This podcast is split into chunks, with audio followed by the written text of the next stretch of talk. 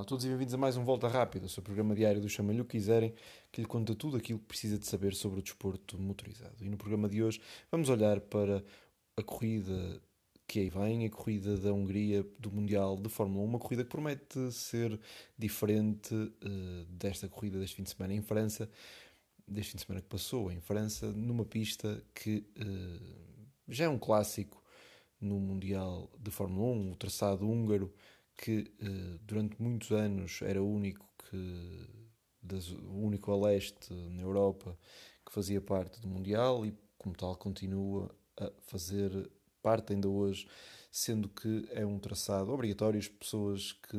lá vão gostam bastante do ambiente, sendo que a pista, no entanto, já nos deu algumas corridas não tão interessantes assim. É um, é um traçado bastante lento, um traçado com curvas muito lentas e que uh, provavelmente dará também origem a algumas, uh, alguns momentos de maior frição, já que não é fácil ultrapassar. Foi assim ao longo do passado. Disse que nos deu algumas corridas menos interessantes, mas também deu corridas de muito interesse, a verdade é essa. É um fim de semana muito particular, até porque marca a despedida da, desta fase mundial e uh, todos vão rumo às férias de verão. Nesse sentido, é preciso perceber se as coisas irão continuar uh, com a mesma toada que têm ocorrido até aqui, isto é, uma fase do campeonato em que a Red Bull conta com 8 vitórias contra 4 da Ferrari, ou seja, metade, mais nenhuma equipa logrou vencer, e a Hungria até pode ser um bom sítio para isso, na medida em que estará bastante calor, segundo se prevê, e como tal, quando o calor uh, aperta neste traçado de Hungaroring, a verdade é que isso é muito uh, afeta bastante os carros, como sabemos, e já tivemos várias corridas com uh, múltiplas desistências. é uma corrida em que, uh, em teoria, a Ferrari uh, está mais forte nas curvas lentas. No entanto, isso não é base, já que uh, no Paul Ricard eram os Red Bull os mais rápidos na curva mais lenta, portanto, isso não quer dizer necessariamente nada. A verdade é que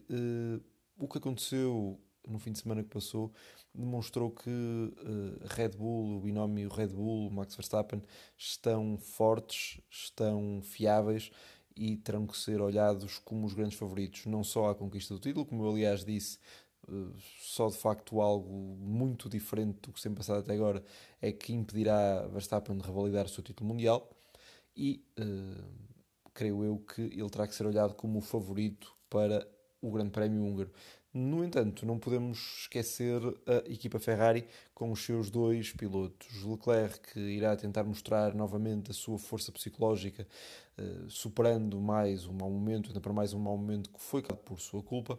enquanto eh, o seu companheiro de equipa, Carlos Sainz Jr., como já aqui dissemos eh, numerosas vezes, é um, uh, um piloto habituado a fazer segundas fases do campeonato bastante boas e neste momento nota-se que a confiança voltou ao piloto espanhol. Ele agora sente-se muito mais uh, confortável com o seu carro e, como tal, uh, até na interação que tem com a equipa e na própria interação para com a comunicação social, se nota um Carlos Sainz Jr. muito mais confiante e muito mais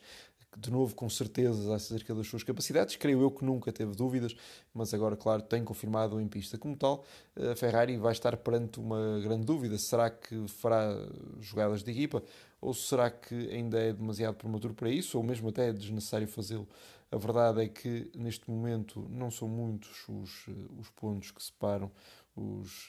os dois eh, pilotos se olharmos, são apenas 26 eh, pontos, na medida em que isso é o equivalente a uma vitória e a volta mais rápida da corrida, como tal,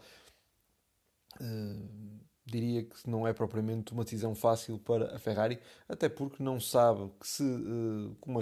obviamente como o futuro correrá, e se olharmos, por exemplo, para o que foi a época passada,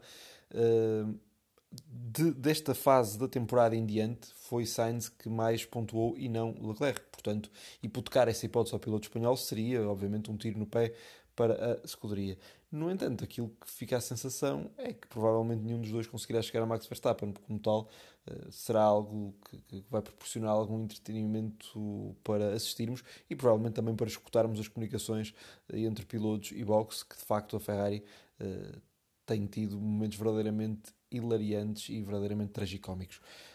A Mercedes é a equipa que está uh, logo a seguir. Uh, seu, os seus pilotos, uh, nomeadamente o Lewis Hamilton, obviamente já se deu bastante bem na Hungria. Pode ser que tal se venha a repetir e para isso volto a insistir que a Mercedes conta com um carro com uma grande fiabilidade e com um bom tratamento dado aos pneus. A seguir também a luta, continuará a luta apaixonante também entre McLaren e Alpine na tentativa de liderar o segundo pelotão com a Alpine a ser neste momento a maior candidata, pois parece estar a fazer um melhor trabalho e conta com um jovem Fernando Alonso motivadíssimo. Isso veremos eh, a partir de sexta-feira, obviamente. Até lá ainda teremos outros programas para analisar provas que se desenrolaram